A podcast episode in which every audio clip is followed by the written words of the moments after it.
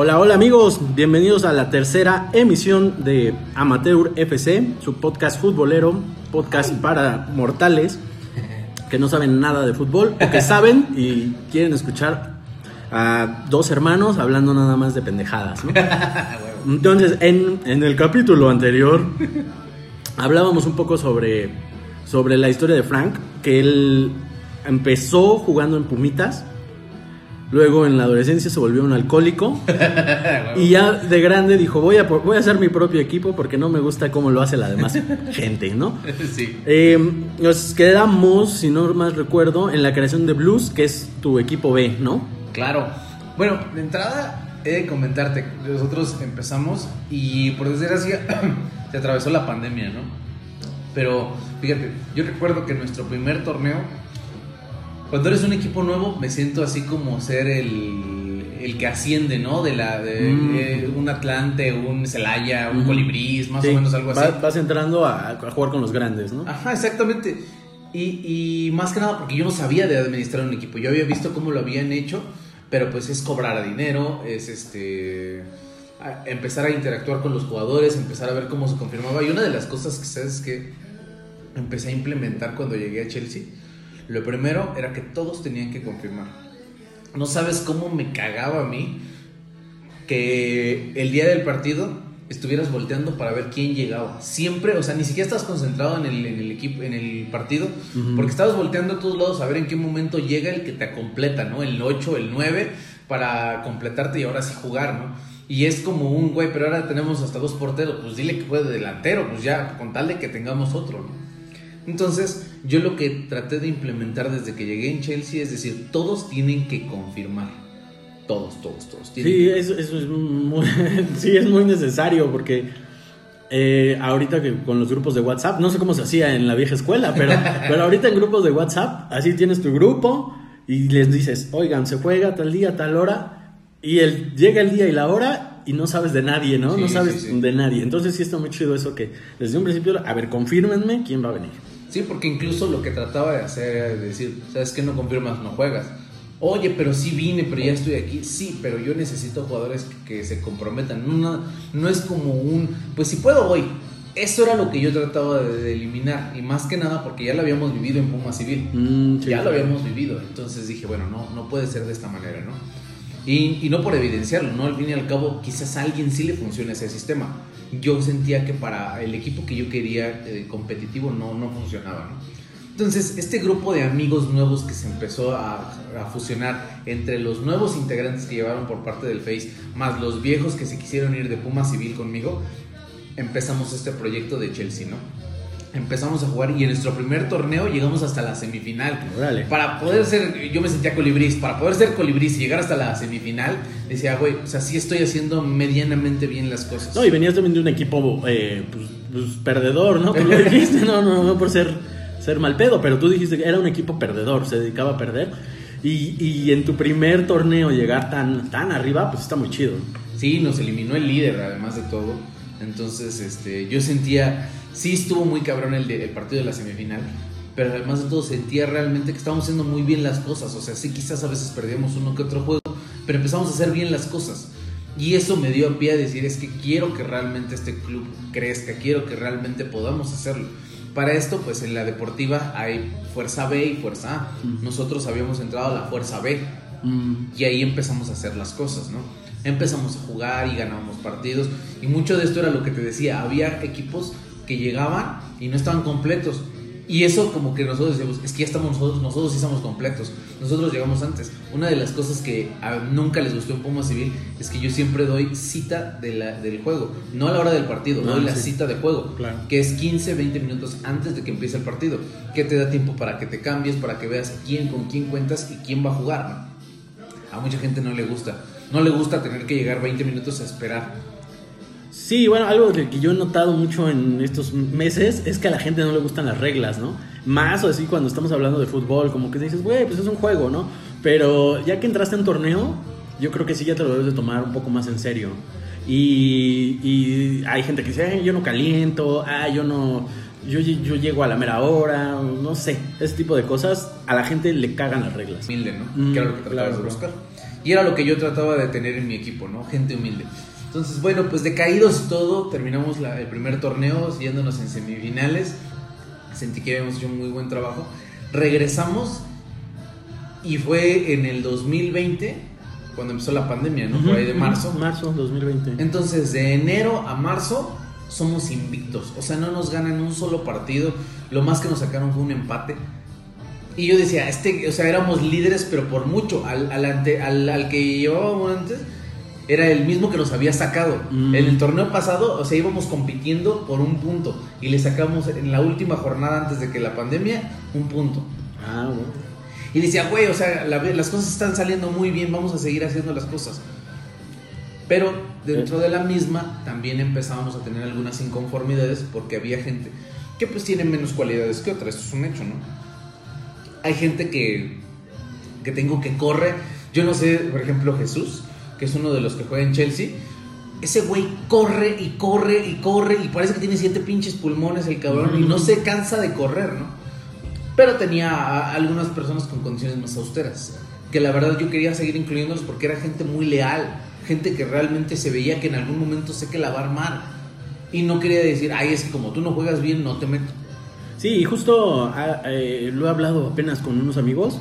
eh, cuando armas un equipo eh, entre amigos y entre gente así, bien podrías traer tú a un jugador superestrella que te haga el partido y te hace campeón. Pero está más chido como que darle la oportunidad a, a la misma gente del equipo, ¿no? En algún momento tiene que mejorar, ¿no? Claro. Claro, si se lo propone, pues también si no se lo propone, pues va a quedarse igual y ahí ya no te sirve.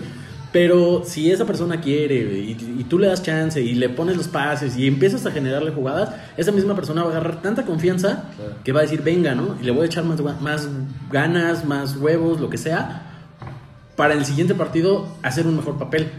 Sí, no, y los motivas, los motivas. Y una de las cosas que he sido es que dentro del campo no puedes reclamarle a alguien. No, claro. Porque en algún momento te vas a equivocar también.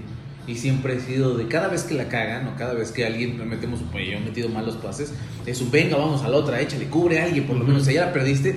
Yo me gusta esa gente que realmente pierde el balón y baja la cabeza, ¿no? O sea, es como un web, no te puedes deprimir en ese momento, no hay tiempo para depresión dentro del campo, siempre lo he dicho. Es como la, la, la máxima. No hay tiempo para una depresión dentro del campo, no existe. Ahí Es tan rápido. Me voy a tatuar esa frase. está muy chida, ¿no? Sí, sí. Entonces, este, tú, tú, yo buscaba que todos al fin y al cabo jugaran, pero sí había personas que de repente los metían y decían, híjole, es que no puedo. güey". Llega la pandemia y el que se deprime fui yo, más que nada porque decía, güey, voy muy bien, ¿por qué me quitan? Y, y al principio de la pandemia siempre fue, ay, yo creo que esto dura un mes. Sí, en corto. Yo creo que esto dura dos meses. Y eso se fue hasta seis meses. Siete meses y en algún momento por ahí de junio nos dicen, hay una cancha ahí por el Deportivo Plutarco Elías Calles, que está más o menos por este, el metro, ay, ¿qué es este? De la línea amarilla, no me acuerdo exactamente ahorita cómo se llama, pero nos dicen, ahí hay una cancha donde es sintético y pueden ir a jugar. Me la ofrece el señor de la liga y en mi cabeza ya había estado planteando esta idea de yo quiero que los jugadores que apenas van agarrando condiciones y que quieren jugar más tiempo, jueguen. ¿Y qué crees? Ah, ok, ya, ya veo por dónde va. Sí, sí, sí. O sea, yo, yo decía, no quiero, no quiero que mis amigos que realmente no habían jugado tanto tiempo como los que tenían mejores condiciones dejen de jugar. Yo quiero que se sientan parte de y quiero que agarren todo, quiero que agarren nivel.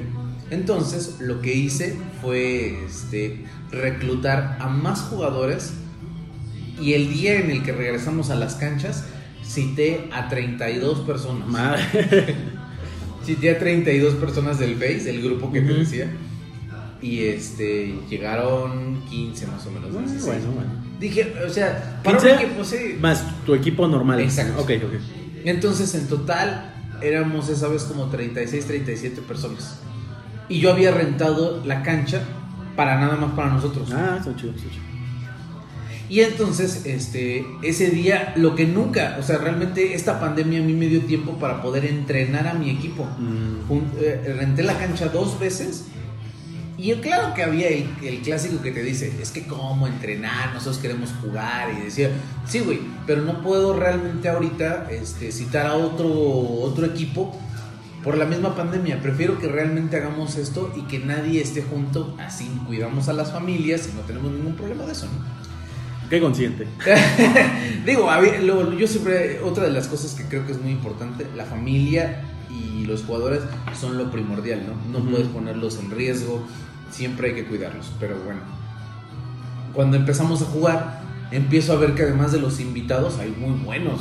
O sea, empiezo a tener jugadores que quizás yo no tenía en contemplado porque mi idea era que los que se iban a unir pues eran el equipo B, ¿no? Ujú. Y ahí metía uno que otro que estaba en el equipo A para que se completaran. Pero empezaron a llegar al equipo B muy buenos jugadores.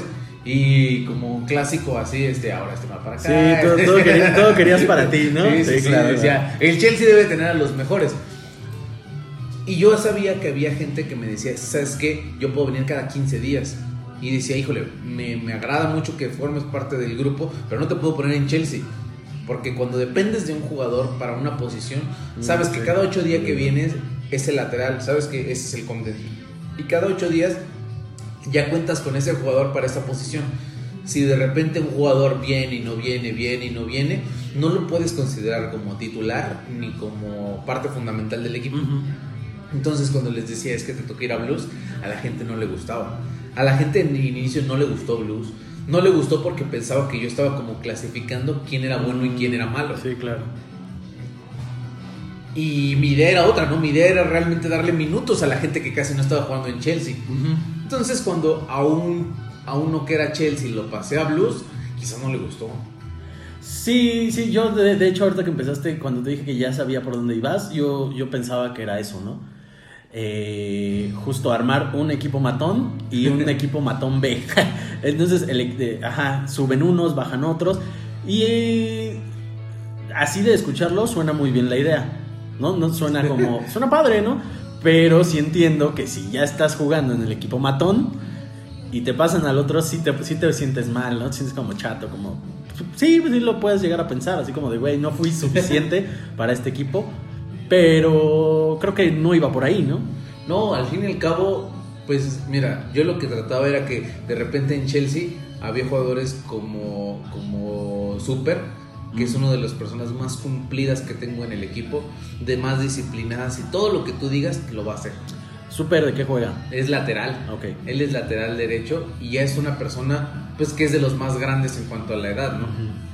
Y entonces yo lo metía y el problema es que de repente me cometía penal en los últimos minutos. Era, se aventó como cuatro partidos cometiendo penales en los últimos minutos. Y, puta, algunas me costaron empates o hasta derrotas, ¿no? ¿Y hablaste con él o...? Exacto. Y le dije, mira, tienes que aprender ciertas cosas, pero no, no te lo puedo explicar fuera de la cancha.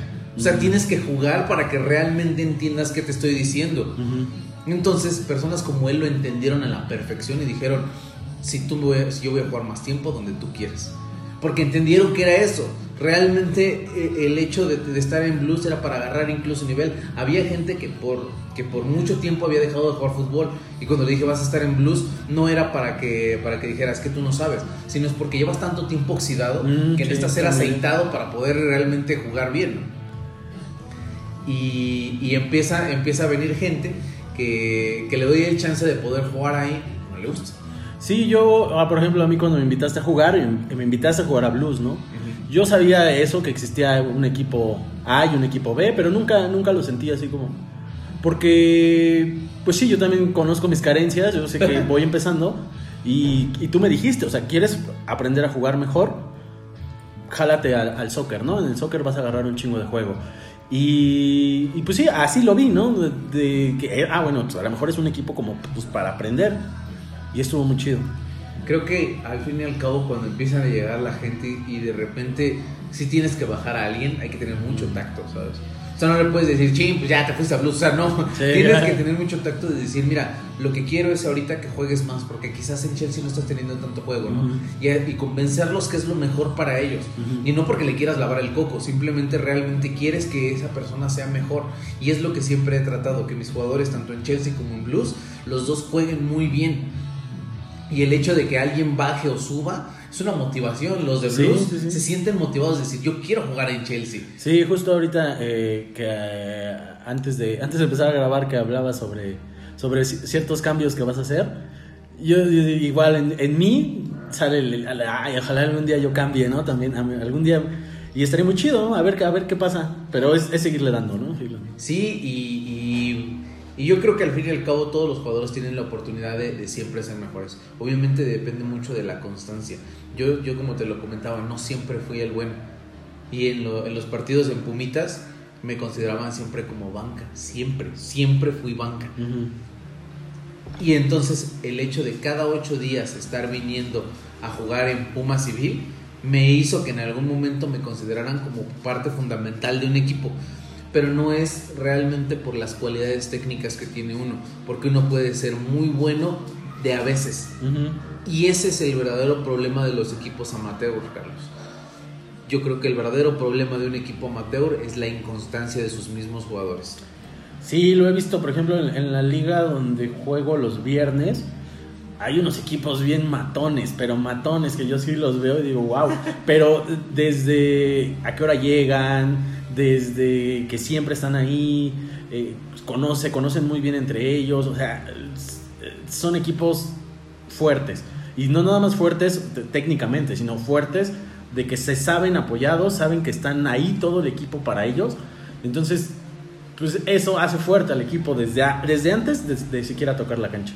Sí, y, que vean la disciplina, ¿no? Yo creo que cuando hablas de disciplina en un juego, te es complicado, te es complicado el entender por qué tendría que yo disciplinarme para jugar. Y a veces esa, esa parte la veo yo muy necesaria porque entonces empiezas a hacer que todos se comprometan. Y había, hay, hay jugadores que realmente de repente no quieren ir y les digo, bueno, si no quieres venir, juega en blues, no tengo tanto problema porque quizás para ti no es tan importante. Para mí, mis equipos que ganen siempre va a ser la prioridad. Y aquí viene una parte importantísima de ahorita de los dos equipos. Fíjate que, que, que en el momento en el que creo Chelsea, el señor de la liga me dice, a Chelsea lo voy a meter en la primera fuerza. Mm. Veníamos haciendo muy bien las cosas en la segunda, pero cuando te meten a la primera, de ser un equipo que en un año se formó, y pasó por segunda, normalmente para poder ser estar en primera tienes que ser campeón. Yo nunca pude ser campeón con Chelsea en segunda. Ah. Nunca, nunca se me dio el chance de poder ser campeón. Pero así tuve que elevarme de nivel. Y entonces ahora están muy cabrones, te lo digo que de repente ahora sí ya no fuimos los ya no fuimos los mejores. De repente ahora sí tenía hay equipos contra los que jugamos hasta el día de hoy que dices, "Puta, o sea, juegan muy bien." y uno tiene que aceptar la realidad. Yo siempre he sido de la idea de que el heroísmo en el fútbol no se trata de que mágicamente un equipo va a ser bueno. El heroísmo dentro del fútbol se trata de que sabiendo las carencias que un equipo tiene, con eso aún así gana un partido. Hay que aceptar realmente las carencias que tenemos dentro del equipo para que con ellas podamos fortalecernos y poder crear un resultado, que sería lo más indicado en, lo que a mí respecta, ¿no? Muy, muy padre. De hecho, sí, yo eh, empecé a, imitarte muchas de las cosas que yo, de, hecho, desde antes de que tú jugaras con nosotros, yo te, te marcaba o te mandaba mensajitos de, oye, ¿cómo lo haces para esto? ¿Cómo lo haces para el otro? Porque pues de, plano también mi equipo es súper indisciplinado, ¿no? Entonces yo sí decía así como de, güey, me gusta cómo lo hace él, ¿no? Y ahorita que ya lo vi, dije, wow, me encanta cómo él lleva esa, esa disciplina, porque es eso, disciplinar a tus jugadores para que tu equipo, o sea, pues sí, ¿qué quieres que haga tu equipo, no? Si lo quieres ver campeón, si lo quieres ver campeón algún día, pues es, es que todos le echen, que todos se disciplinen y que todos vayan para adelante, hacia el mismo camino. Pero si, si eh, en algún momento te llenas de estrellitas o alguien ya no quiere y hay una manzana podrida, es, es momento de, pues, de tomar acciones, ¿no? Sí, no importa realmente, yo creo que, que, más allá de, de, las estrellas, importa el colectivo. Yo les he dicho y siempre les repito antes del partido, ningún jugador es más importante que el equipo en sí. Y eso es muy difícil que lo entienda la gente. Porque realmente la gente paga, paga por jugar. Y no sabe si va a jugar 5 o todo el partido. ¿no? Entonces, esa, esa parte realmente es importante hacérsela llegar al jugador. Si quieres realmente tener un equipo que, que juegue, que, se, que, que sea competitivo, que cada ocho días quizás pierda, pero que se vaya con la motivación de dentro de ocho días yo quiero estar aquí. No sé qué va a pasar, no sé si en algún momento nos van a golear 10-0, pero yo quiero estar. Va que va, Frank. Pues mucho, muchas gracias por compartirnos tu experiencia, tus anécdotas. Eh, es un, es un gusto que compartir micrófonos contigo otra vez. Este, pues aquí vamos a estar, igual, igual que en el fútbol, cada ocho días dándole constantes para que esto, esto vaya creciendo, ¿no? Claro. ¿Quieres agregar algo? No, pues agradecer a la gente que nos está escuchando. Eh, acuérdense por favor de darnos like, de en algún momento, si quieren escribirnos algo, eh, vamos a dejar la, la dirección de correo electrónico aquí abajo para que nos escriban sus anécdotas. En algún momento incluso pues, mandar saludos a la gente si es necesario, ¿no? Uno o dos minutos que nos tomemos para ello, sería muy bien y pues bueno, les agradecemos mucho, nos vemos dentro de ocho. Va que va. Recuerden que en la vida como en la cancha, rómpete la madre.